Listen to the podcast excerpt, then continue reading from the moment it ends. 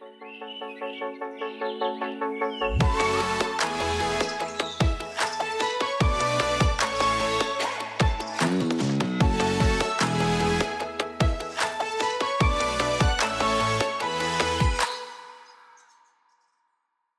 und herzlich willkommen zu einer neuen Folge von Grenzenlos, deinem Tanzpodcast. Wir sitzen heute mit der lieben Rebecca da. Schön, dass du heute da bist. Freut mich sehr, hallo. Möchtest du dich gleich am besten einfach kurz selbst vorstellen? Ja, also hallo an alle.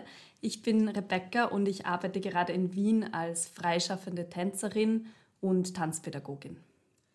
Willst du uns gleich mal erzählen, wie kam es dazu, wo hast du angefangen, was ist dein tänzerischer Background? Ja, also meine ersten Tanzerfahrungen habe ich im Rock'n'Roll-Verein gesammelt. Da ähm, gab es in, in der Stadt, in der ich aufgewachsen bin, einen Verein für Rock'n'Roll-Akrobatik. Und es gab nicht so wirklich viel, ähm, viele Möglichkeiten, Kurzer eine Tanzausbildung zu machen. Ich komme aus der gleichen Ja, genau.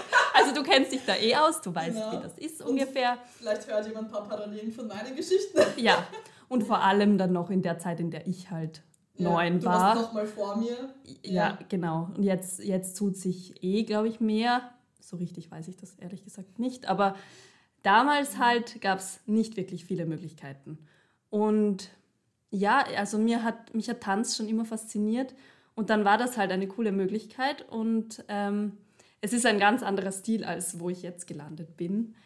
Aber es hat voll Spaß gemacht. Also ich, ich habe dann mit einem Partner getanzt. Wir sind viel auf Turniere gefahren und auch in einer Mädchenformation, als mein Partner dann aufgehört hat.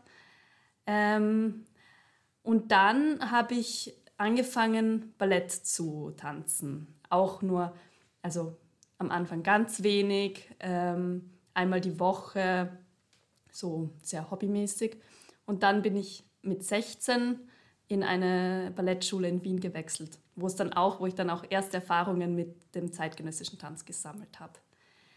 Ähm, ja, und dann, also in dieser Ballettschule habe ich dann so richtig die Balletttechnik erst gelernt, was mit 16 ziemlich spät ist. Also ich war dann lange Zeit in einer Gruppe mit Elfjährigen und das war auch halt nicht immer leicht natürlich, weil ich, weil die dann alle halt ja. top drauf waren, top Technik hatten und ich halt so, ja, die Basics noch nicht so wirklich intus hatte. Aber ich bin dabei ge geblieben, habe aber dann auch für mich entdeckt, dass irgendwie ähm, der zeitgenössische Tanz mir einfach mehr gibt. Vielleicht auch deshalb, weil es sich einfach mit meinem Körper besser angefühlt hat, mit meinem Körper, der nicht von einem ähm, von jungen Jahren auf schon auf Ballett gedrillt wurde. Und dann, ja, war ich dort ähm, ein paar Jahre lang, habe mich immer mehr in den zeitgenössischen Tanz verliebt und habe mich dann dazu entschlossen, das zu studieren. Ja, und dann war ich an der MUK, an der Musik- und Kunstuni und habe zeitgenössische Tanzpädagogik studiert. Vier Jahre lang dauert diese Ausbildung, dieses Studium. Ja, und letztes Jahr im Juni habe ich abgeschlossen und war dann ein halbes Jahr auf Erasmus, Erasmus Plus, also das war dann so ein Graduiertenpraktikum in Bulgarien, in Sofia und habe mit einer Tanzcompany gearbeitet. Und jetzt bist du bei uns hier beim Podcast und erzählst uns, wie es in Bulgarien war zum Teil und wir schauen uns auch generell die Szene ein bisschen an, weil unser Podcast hat, wir haben ja sehr viele Themen auf die Freestyle-Szene bezogen, auf die kommerzielle Szene, aber Contemporary-Szene oder wie auch immer man sie nennt, ja. ja. Ähm, dazu kommen wir auch gleich. Hatten wir noch nicht so viel Input, deswegen freuen wir uns riesig, dass du heute da bist. Ich freue mich auch. Und ich würde sagen, wir fangen mal ganz easy cheesy lemon squeezy mit der Differenzierung von ein paar Begriffen an, weil es gibt ja Contemporary, Modern, Zeitgenössisch, Ausdruckstanz. Und das ist ein bisschen schwammig ja auch, wie man das differenziert. Ja, das ist für genau. uns, also für uns, die in, dieser, in diesem Berufsfeld tätig sind, selbst für uns schwierig immer, äh, wenn wir dann gefragt werden, was das überhaupt ist, der zeitgenössische mhm. Tanz. Ja, da muss man sich dann schon, da muss man dann, wenn man nicht weit ausholen will, muss man sich halt kurz und knapp mit einer Definition befriedigen, was dann oft nicht befriedigend ist. Aber ja, es ist halt ein bisschen, ja, es ist, es ist wirklich schwierig, ähm, den zeitgenössischen Tanz zu definieren, weil es ja kein, ähm, kein also fixiertes Bewegungsrepertoire gibt, das dann alle können und alle machen, sondern der zeitgenössische Tanz basiert viel auf Improvisation und auf dem individuellen Stil eines jeden Tänzers, einer jeden Tänzerin. Dann haben wir auch gesagt, wir schauen uns ein bisschen den geschichtlichen Hintergrund an und in dem Zug kommen die ganzen Begriffe ja eh öfters vor. Vielleicht wird es ein bisschen klarer. Da übergebe ich das Wort jetzt einfach mal an dich. Okay, ja gut. Also ich bin zwar keine Tanzhistorikerin, aber ich habe mich ein bisschen auch in meiner Bachelorarbeit mit den Ursprüngen des modernen Tanzes vor allem äh, beschäftigt, wo ja auch die Wurzeln des zeitgenössischen Tanzes liegen. Ähm, und die, diese Wurzeln äh, fangen ähm, um die Jahrhundertwende an, also so ähm, der Beginn des 20. Jahrhunderts, wo ähm, Bewegungsformen, die damals gängig waren, oder Tanzformen, halt ähm, besonders das klassische Ballett hinterfragt wurden. Und es sind so Bestreben aufgekommen, eine freiere und irgendwie so dem Körper mehr entsprechende, entsprechende Form, sich zu bewegen, zu finden. Und dann gab es da, ja, also einige Pionierinnen dafür, die zu ihrer eigenen Tanzsprache gefunden haben und einen neuen Stil erfunden haben. Also das muss man sich auch mal bewusst werden, dass das vor allem Frauen waren, um, also im frühen 20. Jahrhundert, die dann einfach zum Beispiel teilweise auch das Ballett verlassen haben, um, Zeit, um freischaffende Tänzerinnen zu werden, also als freischaffende Künstlerin zu arbeiten. Und ähm, ja, also Feminismus ist da auch noch ein großes Thema und so und Körperbefreiung und einfach der Kreativität mehr Raum lassen. Und dann ist das, ja, ist das ziemlich aufgeblüht in der ersten Hälfte des 20. Jahrhunderts.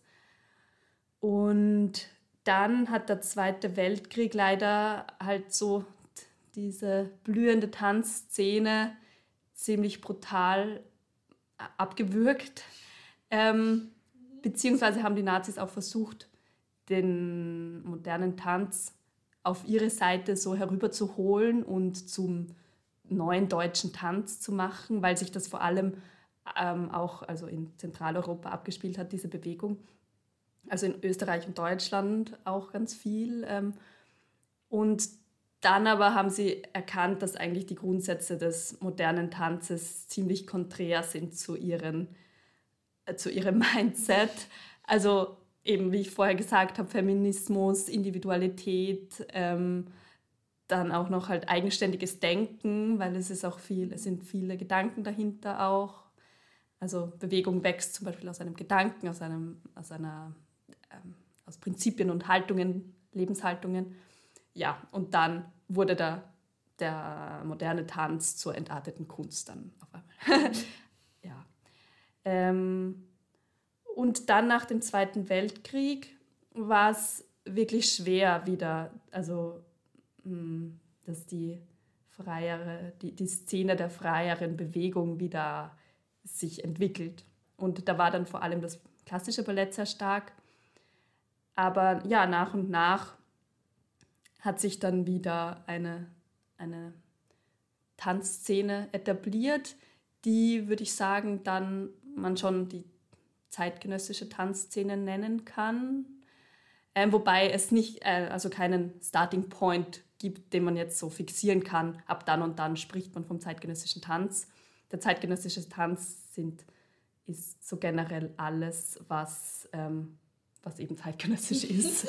ähm, und yeah. und ähm, diese Idee der freien Bewegung oder der, der kreativen, so fast grenzenlosen Ausdrucksmöglichkeit des Körpers. Also es geht weniger um jetzt ein gewisses Repertoire an Schritten oder Techniken, sondern mehr um wirklich die fortlaufende Bewegung auch von äh, gedanklichem Gut etc.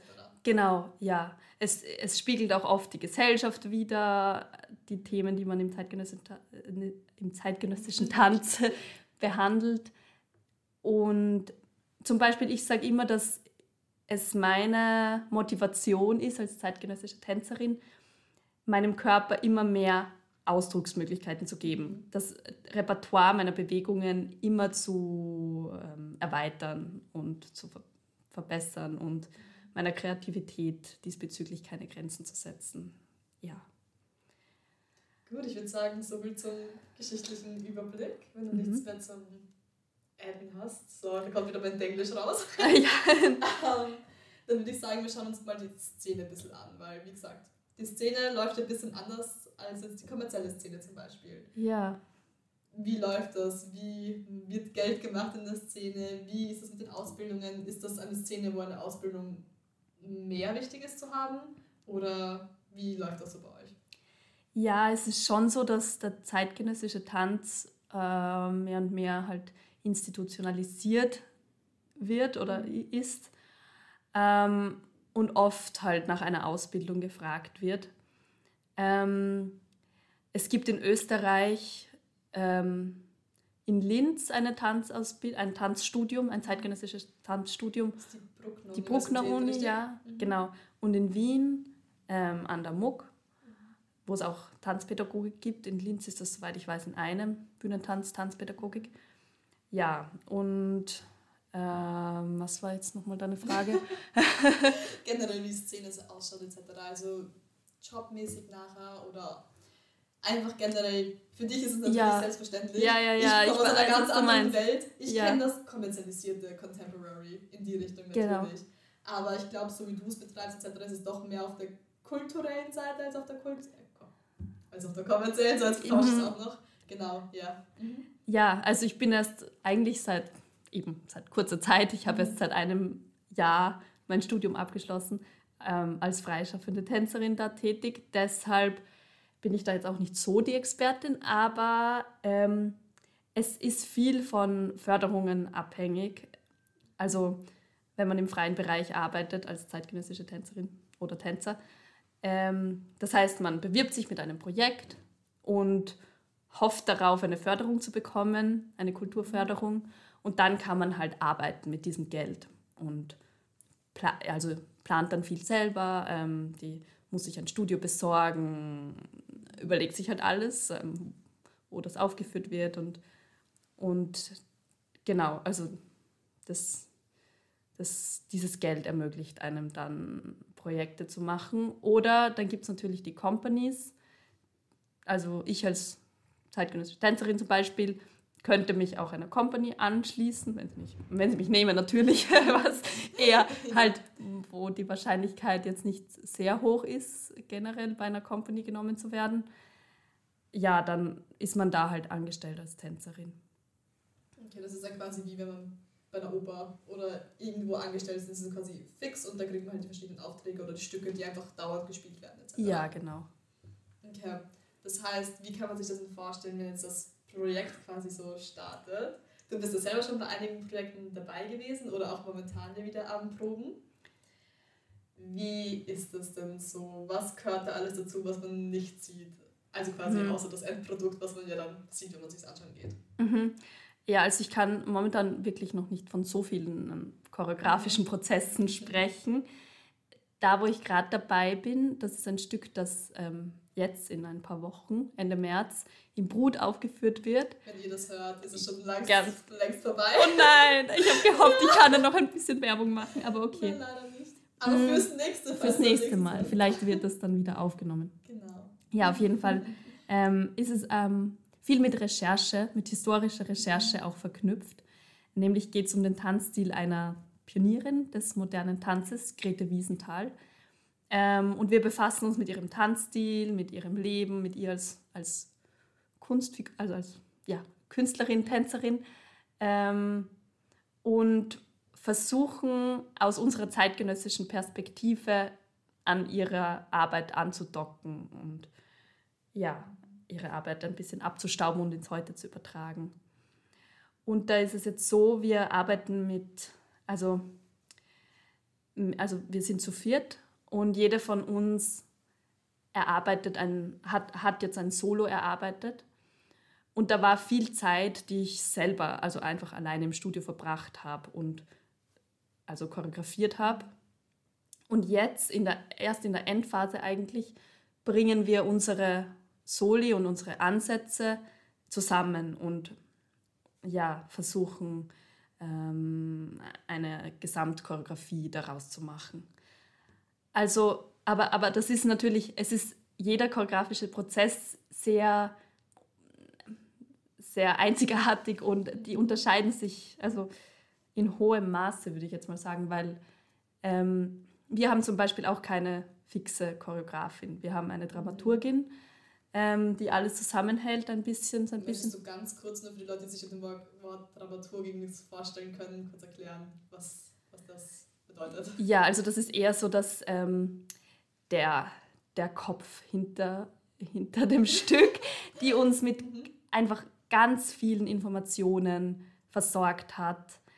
Ähm, ja, durch die Dramaturgin würde ich sagen, gewinnt das Stück so richtig an Tiefe, weil, wie gesagt, bei unserem Stück bis, ganz besonders, weil es ja so auf Recherche basiert, wir haben ganz viel, viele Texte gelesen, die sie uns bereitgestellt hat. Sie hat, ähm, sie hat dann die Ideen zusammengefasst, hat sich Gedanken gemacht, ähm, was so de, die Aussage des Stücks sein könnte, was für Themenfelder wir bearbeiten könnten und, und eben, wie gesagt, hat uns dann immer gleich sofort mit, mit ganz viel Material versorgt, Texten, die wir lesen können und also viel genau. mehr, als was man sich eigentlich vorstellt. Es ist ja. nicht nur das physische, körperliche Nein. Arbeiten, sondern wirklich auch das Aufgraben von Informationen etc.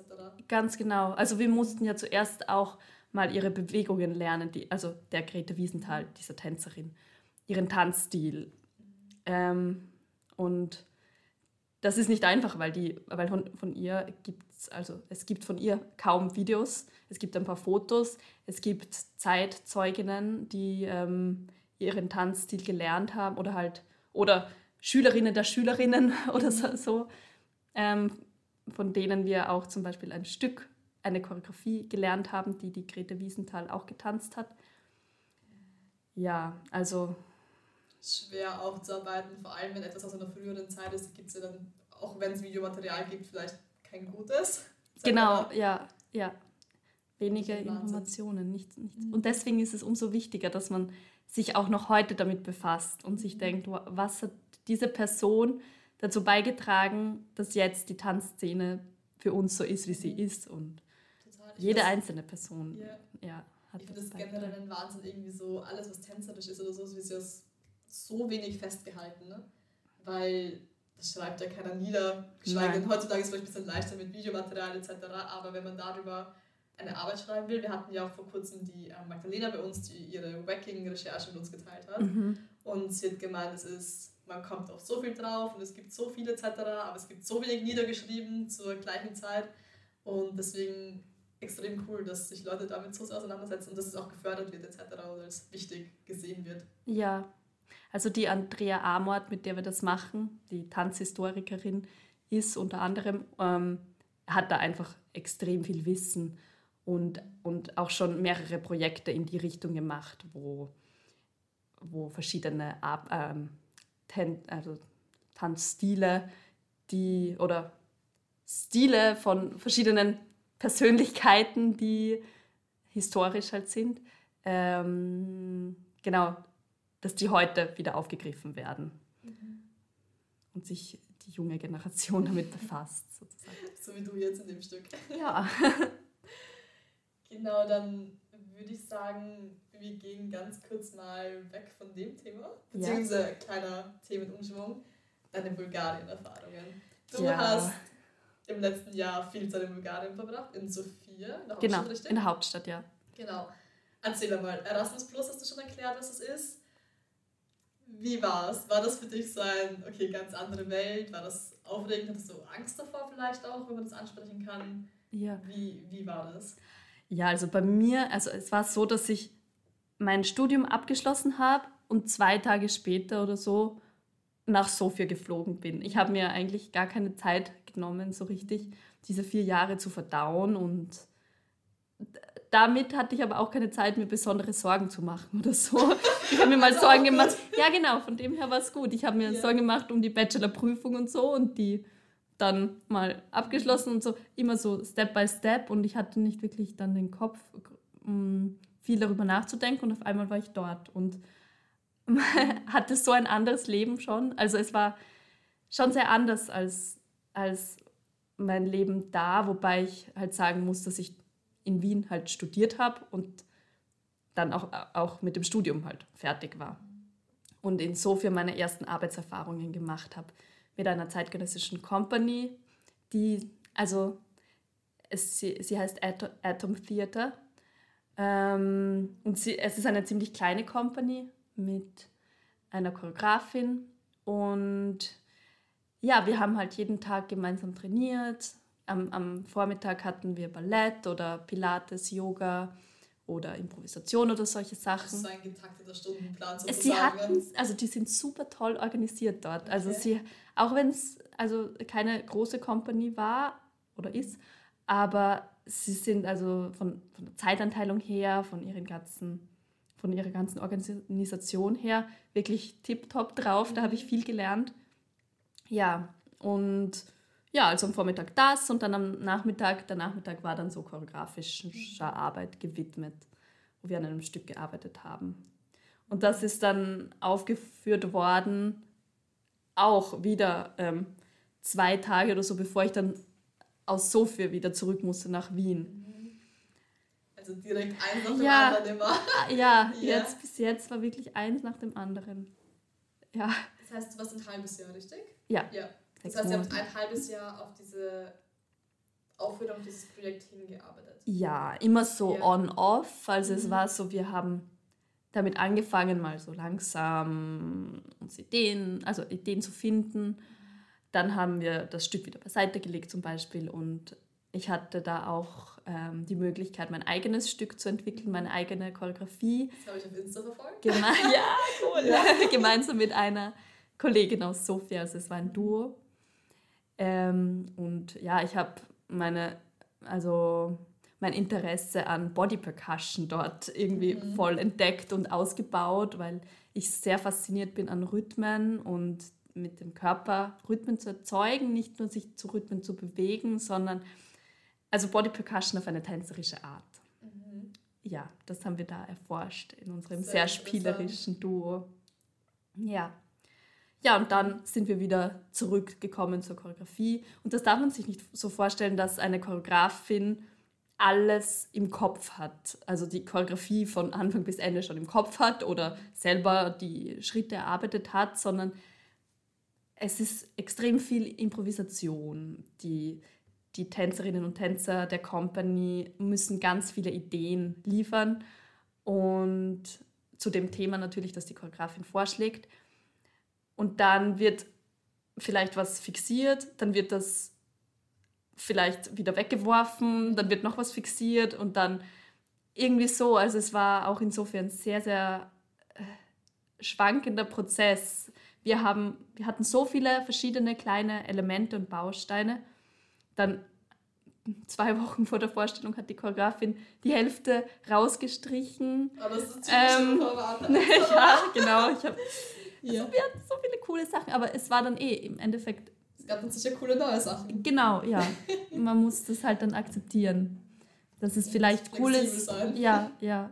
Aber sich dann von, von Dingen verabschieden und sagen, okay, ich habe jetzt lange gebraucht, das zu lernen es ist frustrierend, aber in dieses Stück passt es halt nicht. Und ja, ein anderes Mal. Ja. Also ich meine, das Training schadet dir ja sowieso auch nicht. So Auf keinen Fall. Aber natürlich ist es dann frustrierend. Ein bisschen hart, ja, ja. schon ein bisschen. Wie ist es jetzt für dich, so wieder in Wien zurück zu sein? Hier zu sein, hier Fuß zu fassen quasi nach dem ganzen Hin und Her? Ja, also ich freue mich eigentlich ziemlich wieder da zu sein. Ich habe, ich hatte muss ich ehrlich sagen, auch Angst davor, weil ich mich so wohl gefühlt habe in Sofia und fast mich nicht mehr weg wollte. Aber ich hatte schon, ich habe schon gewusst, dass ich ähm, ein neues Projekt starte, das, wovon ich, dieses Wiesenthal-Projekt, wovon ich vorher geredet habe. Und ja, deshalb hat das hat es mir erleichtert, dann wieder herzukommen, weil sonst wäre es, glaube ich, schwierig gewesen, vor dem Nichts zu stehen und auf einmal an, zu, anfangen zu müssen, das Geld zu verdienen als freischaffende Tänzerin ein, ein Ding der Unmöglichkeit fast. Nein, ist es nicht, aber ähm, äh, nicht so einfach. Ähm, ja, Und ja, ich habe mich eigentlich schnell wieder, wieder eingefunden da, auch von dem her, dass ich ein bisschen unterrichte und dass meine, meine Gruppe einfach total tolle Leute sind, die sich so einlassen auf alles und ihren Körper neu entdecken, ihre Bewegungsmöglichkeiten neu entdecken und so staunen darüber, was da alles möglich ist. Und das gibt mir dann auch so viel, weil ich oft vergesse, weil ich mich so viel mit meinem Körper und mit meinen Bewegungen befasse, dass vieles halt einfach normal ist. Das wird schnell selbstverständlich für einen selbst. Ja. Eigentlich interessant. Und dann auch gewisse Einfachbewegungen, die dann so leicht vorkommen, sind für andere Menschen eine ganz neue Welt zum Beispiel. genau. So. Und dann aber auch für uns selbst als Leute, die halt viel tanzen, ist es, finde ich, wichtig, auch hin und wieder mal zu diesen einfachen, simplen mhm. Bewegungen zurückzufinden und die Wichtigkeit und auch Schönheit dieser Bewegungen sich bewusst zu machen. Ich habe lustigerweise letztens erst mit einer Kollegin von mir geredet, die auch so war, sie findet das manchmal schwieriger, Beginner-Classes zu nehmen, als die fortgeschrittenen, weil du einfach so viel Raum hast. Ja. Weil du einfach so viel Platz hast ähm, und so viel Zeit zum Denken dazwischen, dass es schwerer ist, die Sachen sich schon zu merken, weil du so trotzdem dabei bleiben musst. Ja. Und einfach viel, viel mehr selbst reingeben kann. Das ist eigentlich total interessant eigentlich. Ja. Weil so fortgeschrittene Klassen, die lassen dir ja gar keinen Raum zum Denken, weil du die ganze Zeit auf, oh, let's go. Ja. Ich, yeah. ich war mal bei so einem Schauspielworkshop, also naja, nicht, also Bewegung für Schauspielerinnen und Schauspieler. Mhm. Und das hat mir auch ein bisschen die Augen geöffnet, weil für die sind so die kleinsten körperlichen Nuancen so wichtig. Also es ist nicht so wie oft, also oft, ja, im zeitgenössischen Tanz zumindest, mhm. wahrscheinlich halt im kommerziellen Tanz oder ähm, auch.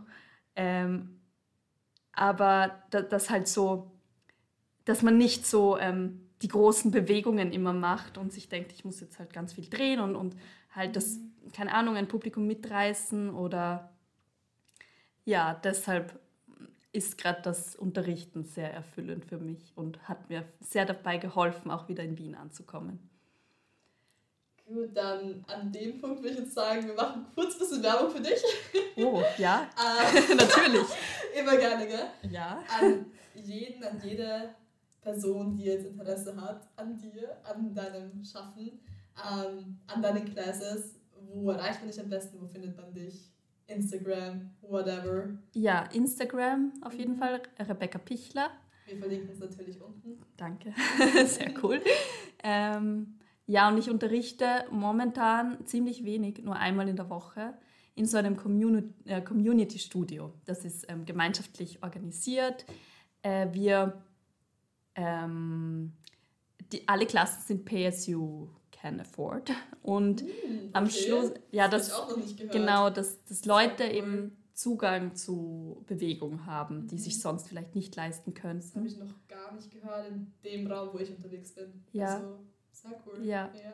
Ja, und von den Einnahmen wird dann das Studio finanziert zuerst und dann werden die Einnahmen unter allen Unterrichtenden aufgeteilt, je nach. Anzahl der Klassen, die wir unterrichtet haben. Sehr cool. Ja. Finde ich cool, das Konzept. Es ist cool. Und es ist auch, also es ist kein großes Studio, aber es ist so ein Wohlfühlort, wo man dann auch nachher so ein, also mhm. in der Küche Tee trinken kann. Sehr familiär. Genau, ja. Oh, sehr schön, das hört sich sehr nett an. Schaue ich auch gerne mal vorbei. Ja, komm. Also, äh, du wirst dich vielleicht fadisieren ein bisschen in meinem Unterricht. Also, Ach nein, ich, es sind, das nicht. Naja, es sind, also es sind Leute mit gar keiner bis wenig Tanzerfahrung. Also. Aber ja, wir haben vorher über die Basics geredet. Vielleicht genau. bringt dir das dann, Schade, eröffnet dir neue Perspektiven. Bringt mir neue Perspektiven. ja, ganz genau. Mal schauen. Genau, dann würde ich sagen, abschließend was möchtest du TänzerInnen, jeder Person mitgeben? Was möchtest du in die Welt hinausschreien? Was möchtest du abschließend zu unserer Folge nun sagen? Also etwas, was sowohl für Leute mit als auch ohne Tanzerfahrung, finde ich, wichtig ist, ist sich einfach bewusst zu sein und immer wieder herzuholen, was für ein Wunderwerk unser Körper eigentlich ist. Und auch und jetzt halt in Zeiten der wo man ständig mit irgendwelchen optimierten Körperbildern konfrontiert ist, ist einfach wirklich die Aufmerksamkeit dahin zu lenken, wie toll unser Körper eigentlich ist und was er machen kann, egal, jeder Körper. Und ja, einfach deinem Körper und anderen Körpern mit einem liebevollen Blick zu begegnen. Ich finde das sehr schön, dass du das sagst. Ich habe auch letztens von jemandem gehört, auch wenn du den ganzen Tag keinen Sport machst, bedanke dich bei deinem Körper, dass er verdaut, dass du Ganz auf deinen genau. Füßen stehen kannst, dass du rech rechnen, dass du reden, dass du riechen, dass du sehen kannst. Ja. ja und man schön, muss nicht zehn Pirouetten dafür drehen können. Genau. ja. Dann würde ich sagen, damit schließen wir unsere Folge ab und wir bedanken uns herzlichst, dass du dir die Zeit genommen hast, von deinen Erfahrungen zu erzählen und uns eine neue, wie sagt man, eine neue Perspektive in eine neue Welt gegeben hast. Ich sage auch danke und danke, dass ihr das macht, diesen Podcast und ja, so viele Leute begeistert und mit Tanztalk, was, womit ihr meiner Meinung nach eine Nische getroffen habt. Oh, danke, das freut uns auch voll zu hören. Gut, ihr wisst ja, wo ihr uns finden könnt, falls ihr weitere Folgen jetzt hören wollt. wo ihr die Rebecca finden könnt, wisst ihr natürlich auch schon. Und ich würde sagen, wir wünschen ein, ein schönes Wochenende, falls ihr die Folge pünktlich hört. Und sonst noch einen schönen Tag. Ciao.